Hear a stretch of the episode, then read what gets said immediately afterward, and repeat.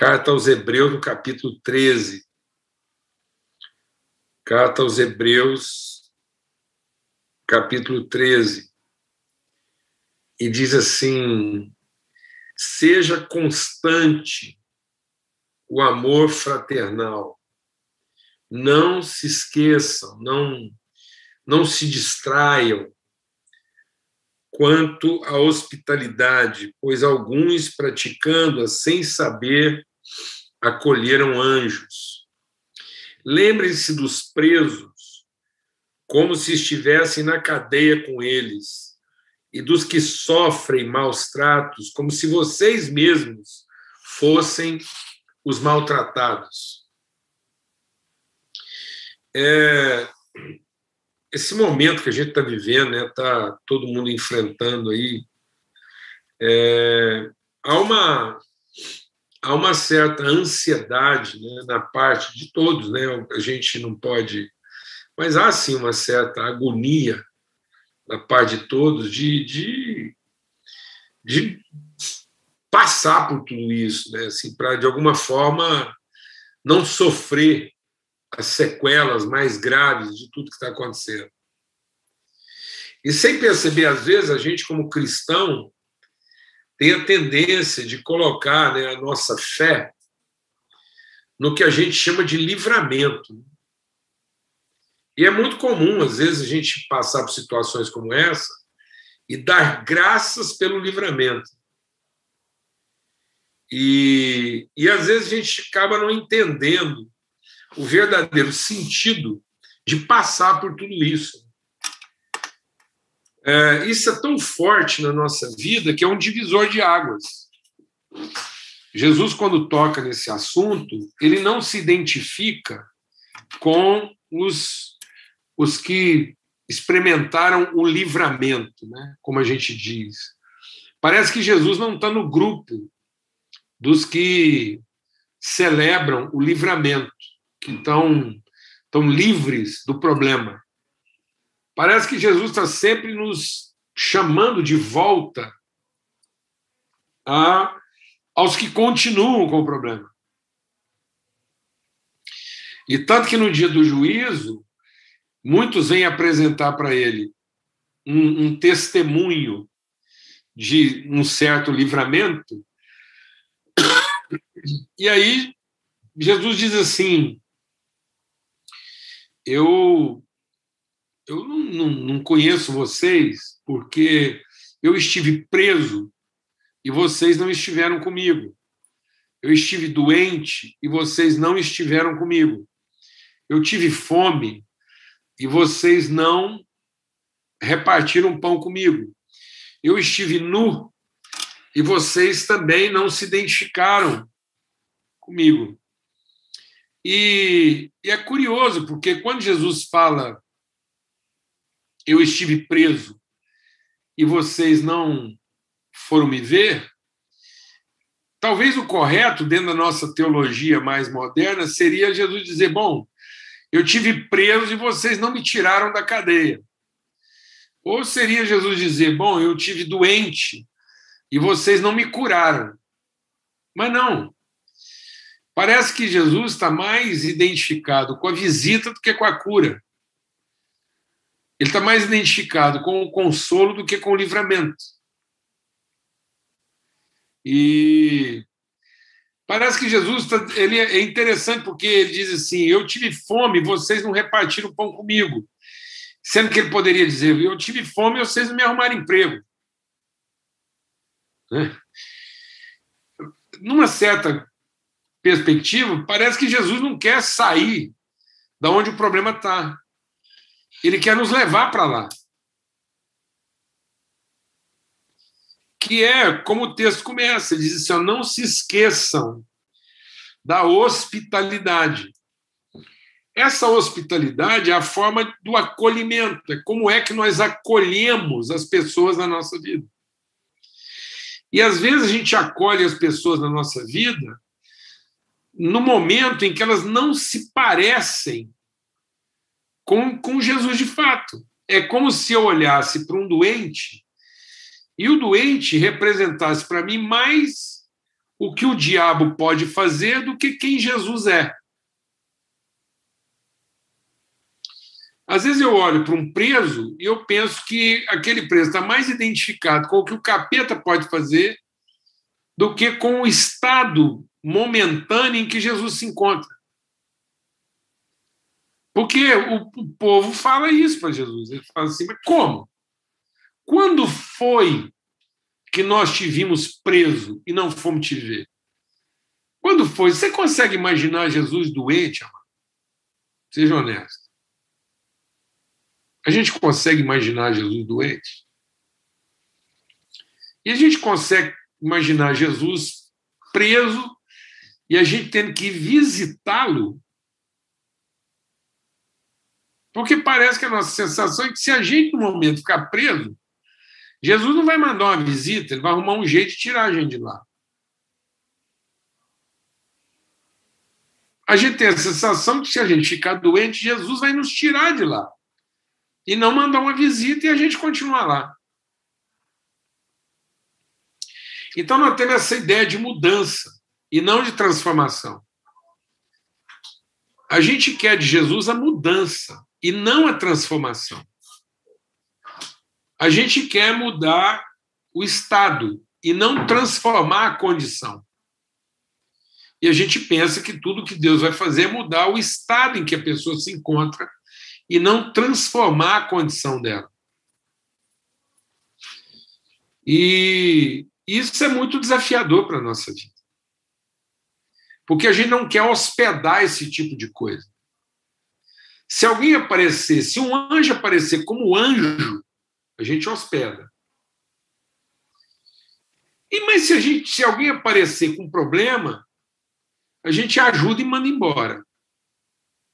Mas a gente não vai naturalmente ficar procurando problemas para fazer parte deles. A gente até procura problemas, mas a gente quer ver eles resolvidos e não ser parte com as pessoas que estão vivendo aquilo. E cada vez fica mais patente para mim que quando Deus permite problemas, não é para tê-los resolvido, mas é para estabelecer uma relação. E a gente fica com pressa de ter o problema resolvido e acaba perdendo a oportunidade de estabelecer a relação. Então, nós estamos nos tornando rápidos em querer ver o problema resolvido e não intensos em querer estabelecer a relação. Então, Deus não quer da gente velocidade em resolver problemas, mas Deus quer de nós intensidade em gerar relações. E nós precisamos entender de uma vez por todas que quando Deus permite uma situação, é para intensificar as relações. E não para ter o problema resolvido, porque não faz sentido. Seria uma coisa assim muito cruel da parte de Deus deixar um problema acontecer só para depois ele fazer daquilo uma demonstração de poder. É muito é muito cruel, é, é, é muito próprio de um de um déspota. Eu creio que o diabo faz isso. O diabo cria problemas para depois se oferecer para resolvê-los. Você está achando que eu estou imaginando isso? Não, isso está na palavra de Deus. Onde está isso na palavra de Deus? Está na história do Nimrod. O Nimrod é o cara que fundou Babilônia. Ele é o cara que propôs a construção de Babel. Historicamente, quem era Nimrod? Nimrod era um homem poderoso diante de Deus. Então, Nimrod, Nimrod foi o primeiro homem que compreendeu o poder que Deus tinha dado para ele. Então, ele foi o primeiro homem que ele, ele quantificou, ele percebeu que havia nele um poder extraordinário um poder incomum. E aí, o que, que o Nimrod fez? Ele usou esse poder para criar um sistema de dano e cura. Então, ele tinha poder sobre os animais. Historicamente, o que, que o Nimrod fazia? ele instigava, ele usava o poder que ele tinha para instigar os animais contra a cidade. Depois ele aparecia para salvar a cidade dos animais. Então ele criou um comércio baseado em doença e cura. Ele ele, ele, ele potencializava as enfermidades, depois ele comercializava a cura. Então ele era um homem poderoso nesse sentido. E às vezes, sem perceber, a gente entra nessa roda né, de, de fazer com que a igreja é, pareça ser um lugar onde os problemas serão resolvidos. E não onde as relações serão firmadas. A gente acaba oferecendo para as pessoas é, soluções que fazem as pessoas depois se tornarem dependentes do poder da igreja. Em vez de libertá-los de toda dependência de poder. A igreja não tem poder para oferecer libertação. A igreja tem amor para curar as pessoas da solidão. Então, a maior autoridade da igreja não está em solucionar, está em hospedar. Então, a nossa principal vocação é a hospitalidade é a forma como as pessoas encontram em nós ambiente para se sentirem acolhidas, recebidas, para que finalmente elas percebam que se elas vão sofrer, elas vão sofrer em casa. Se elas vão morrer, elas vão morrer em casa. Se elas forem curadas, elas serão curadas em casa. Então, por que, que eu estou compartilhando isso? Hoje de manhã eu, eu toquei nesse assunto nas, nas, reuniões que eu já participei, nos encontros, que é, eu sou engenheiro civil. E como engenheiro, eu sempre tive que lidar com números, com estatísticas e com, com percentuais. Né? A gente está sempre lidando com é, Dentro da engenharia, muitas vezes a gente trabalha uma redução de dano. Tanto é que você tem que trabalhar com margens supra seguras para arrefecer o dano.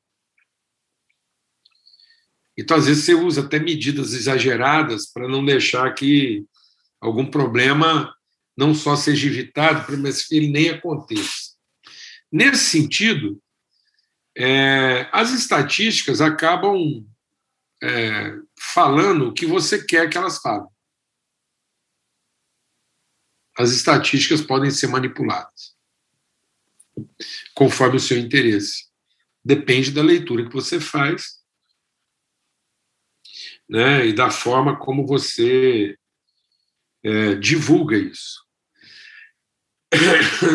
Tanto que é verdade que hoje em dia, tudo que está sendo dito contra e a favor, e aí, contra qualquer coisa e a favor de qualquer coisa, o maior argumento, desculpa, acabam sendo as estatísticas.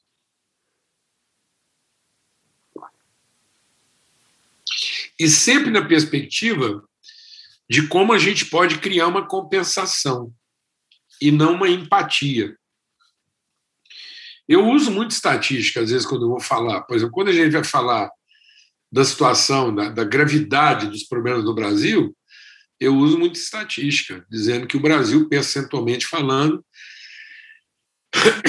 é uma é um dos países com maior percentual de, de segregação social do planeta. Nós somos um dos maiores abismos sociais. Então, às vezes, quando eu quero falar sobre a gravidade do nosso problema, é, a gente fala, por exemplo, que o Brasil tem é um dos maiores índices do planeta de violência contra a mulher, de abuso infantil.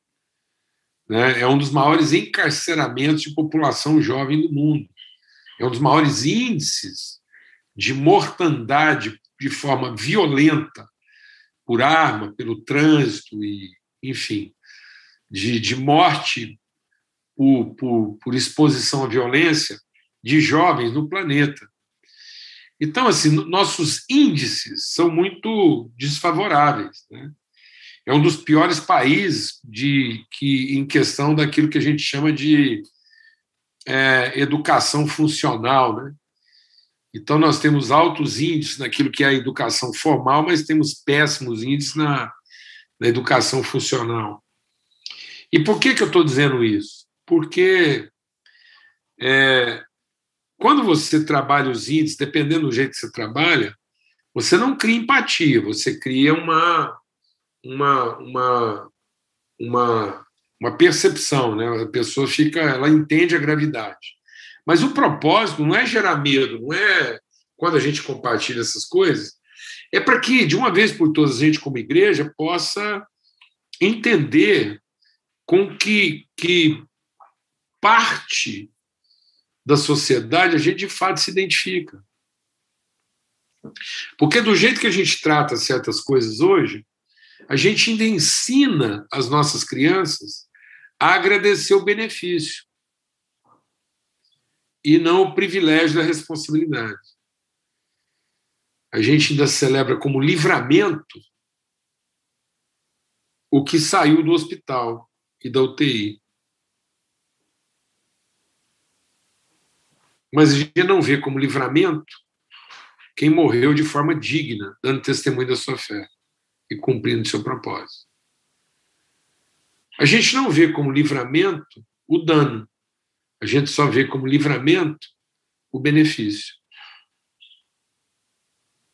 A gente não vê, por exemplo, como, como livramento eu poder me identificar com os pobres e com os que têm fome eu sempre entendo como livramento e como ação de graças o fato de ter comida. É muito difícil eu agradecer o privilégio de me identificar com os que estão com fome, me identificar com os que estão doentes, poder me identificar com os que estão presos. E aí é mais ou menos isso que o escritor da carta de Hebreus está dizendo. Ele disse: olha, lembrem-se dos presos, não como quem quer simplesmente vê-lo sair da cadeia, mas como quem estivesse preso com eles. Lembre-se dos que estão sofrendo como quem estivesse está sofrendo com eles. Porque do jeito que as coisas estão funcionando, a igreja ela pode não estar cumprindo a totalidade do seu papel nesse momento. Porque ela mesma está na expectativa de um milagre imaginando que o milagre vai produzir o livramento. E, na verdade, o milagre não vai produzir o livramento. O que vai produzir o livramento é a empatia, é o encontro, é o encontro que nos liberta. É finalmente perceber o outro na sua real dimensão. É finalmente poder dedicar o outro à vida que eu tenho e que ele não tem. É como se eu pudesse agora diminuir da minha vida para que o outro tenha da minha vida.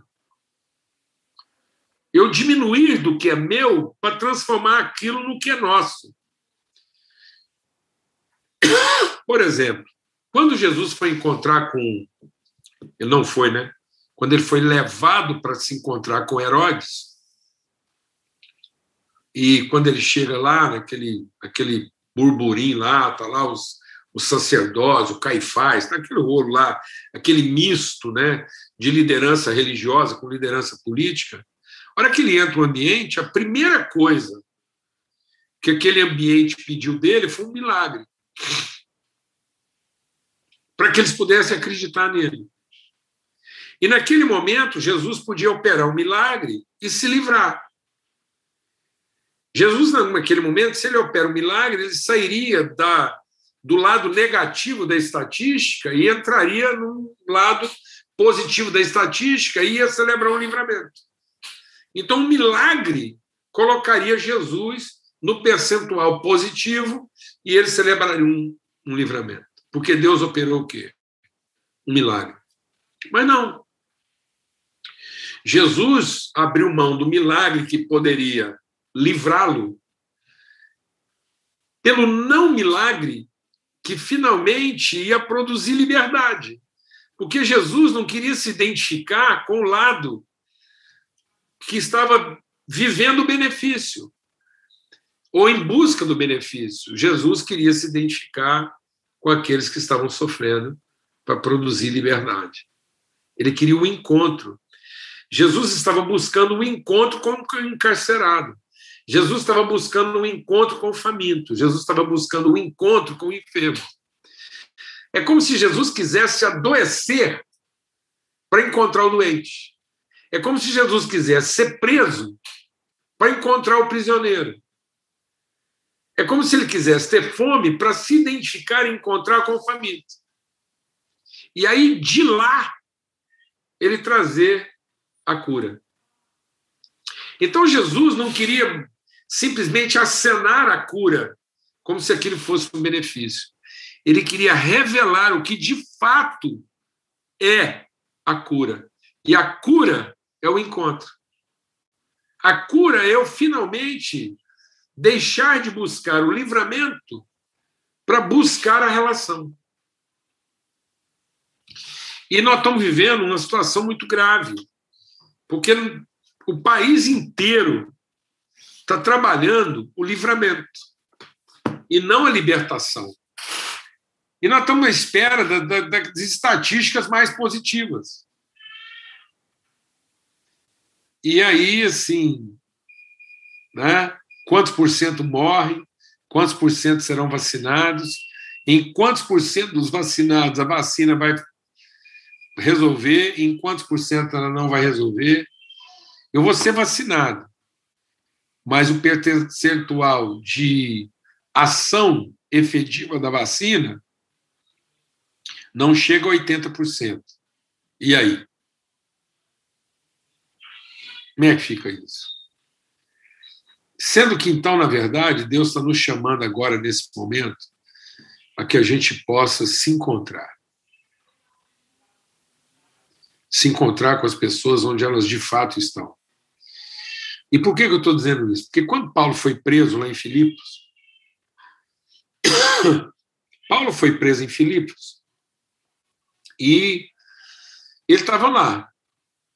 E no meio da noite, Paulo não conclamou o povo a um, a um livramento.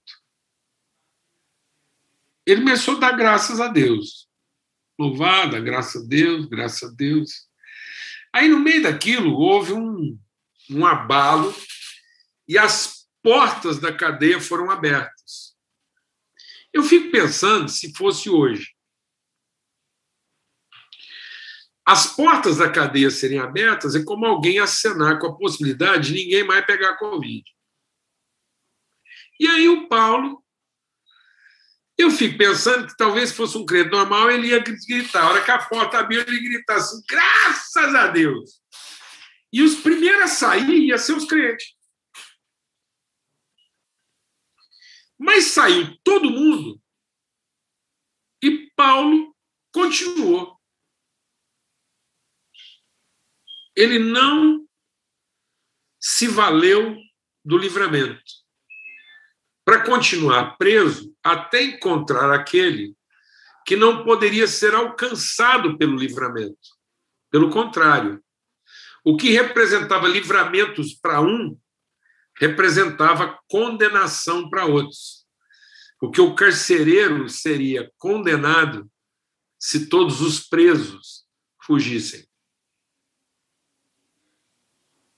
Então, Paulo abriu mão do seu livramento para ser solidário ao único que não podia sair da prisão, mesmo diante de um livramento. E aí, Paulo salvou esse homem e toda a sua casa. Parece que Paulo está sempre trabalhando nessa linha contrária. De outra vez, ele estava dentro de um barco, ele era o prisioneiro, ele estava sendo levado para ser julgado e condenado. No meio do processo, tudo deu errado na viagem em favor de Paulo. O anjo de Deus aparece para Paulo no meio da noite e, e eu fico pensando, se você tiver numa situação muito ruim, em que você está sendo levado para uma condenação, e é assim, é aquilo que vai acontecer de pior com você. E um anjo de Deus aparece para você de madrugada, o que, que você pensa? Todos os seus inimigos serão destruídos e só você vai escapar. Vai dar 1% de livramento e você pertence a 1%. De madrugada, o anjo vem trazer a vacina, todo mundo vai morrer, e a vacina é sua, uma dose única, e ela está na sua mão. Aí amanhece o dia, e Paulo diz assim: O Deus de quem eu sou e a quem eu sirvo Vem conversar comigo essa noite. E ele diz para mim que todos serão salvos. Com uma única condição: se nenhum de nós buscar o livramento.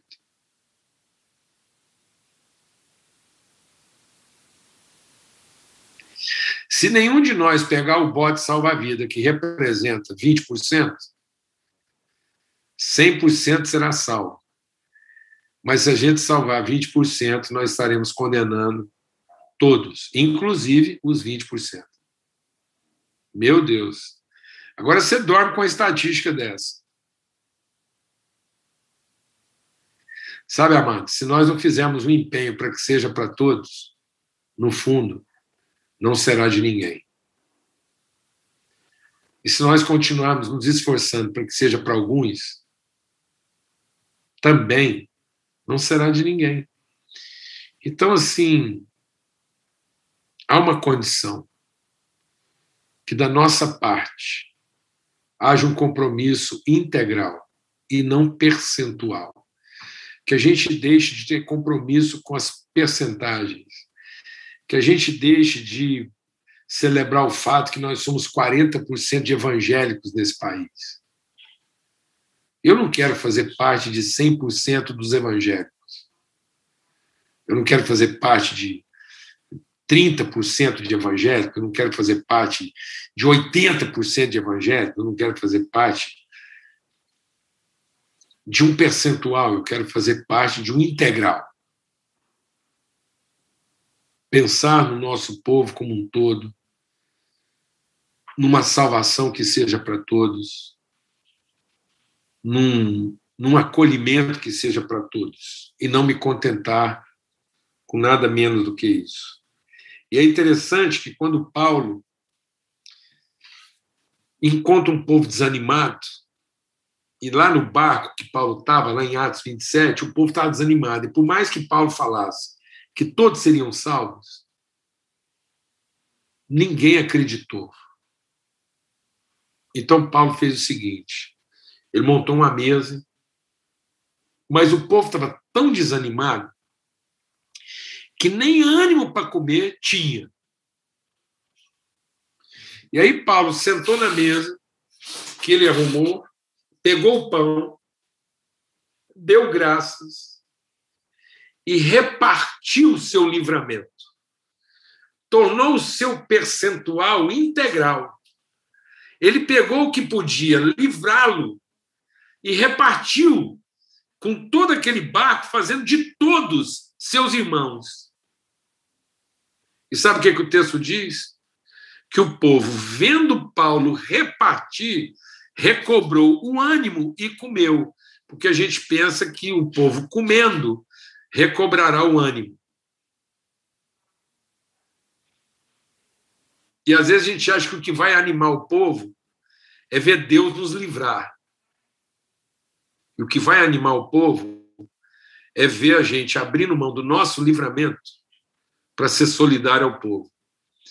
E o dia que a gente abrir mão do nosso próprio livramento para ser solidário ao povo, o povo recupera o ânimo e começa a comer. Mas não vai ser comendo que eles vão recobrar o ânimo. Vai ser vendo a gente repartir que eles vão recuperar o ânimo para comer. E no fim, todos se salvaram. Se salvaram em tábuas. No fim, o navio, a estrutura toda foi destruída. No fim, eles não se salvaram porque a estrutura foi preservada. No fim, todos eles se salvaram porque não se safaram, porque não buscaram cada um seu próprio livramento, mas porque repartiram o pão juntos. Então, se nós formos protagonistas dessa relação que hospeda, nós podemos representar a salvação para todos. Mas enquanto a gente ficar acenando aí com a possibilidade de Deus ser o nosso livramento, talvez nem a gente mesmo tenha entendido de maneira clara o que verdadeiramente significa salvação. Amém? Então, em nome de Cristo Jesus, que a gente continue trabalhando com as estatísticas, mas que para nós elas possam identificar o que é o nosso 100% e não em qual percentual a gente quer estar. Porque quando a gente vê que 40% das mulheres sofrem agressão, então esse passa a ser o nosso 100%. Porque isso vai ser um percentual até que seja uma filha nossa a ser agredida, uma irmã nossa a ser agredida. Vai ser 50% das crianças abusadas até que um filho nosso seja abusado. Vai ser 80%, sei lá quantos por cento de mortes pelo Covid, até que o nosso pai, nosso irmão, marido ou esposa seja cometido disso. Então vai ser 100%. Então que a gente possa se lembrar, não se esquecer de que fomos chamados à hospitalidade, que nós continuemos a ser o lugar onde todos se encontram. Todos nós somos o lugar da integridade. Nós somos o lugar onde os que são curados e os que não são curados se encontram. Nós somos o lugar onde os que saem do hospital e os que não saem se encontram. Nós somos o lugar onde os que saem da cadeia e os que não saem se encontram. Nós somos o lugar de encontro, de hospitalidade para todos os irmãos. Porque nós somos o 100%. Nós somos o lugar onde o amor de Deus tem 100% de compromisso com todos, presos ou soltos, curados ou doentes, vivos ou mortos. Amém? Em nome de Cristo Jesus, Senhor, não se esqueçam da hospitalidade. Para que nós possamos hospedar mesmo aqueles que não se parecem com o que nós imaginamos ser alguém digno de ser hospedado. E que a gente, mesmo sem saber, possa ter abençoado um irmão, mesmo quando ele não se parecia irmão. Glória a Deus, amado. Um privilégio a gente poder estar aqui junto e poder compartilhar esse tempo e ser esse lugar de hospitalidade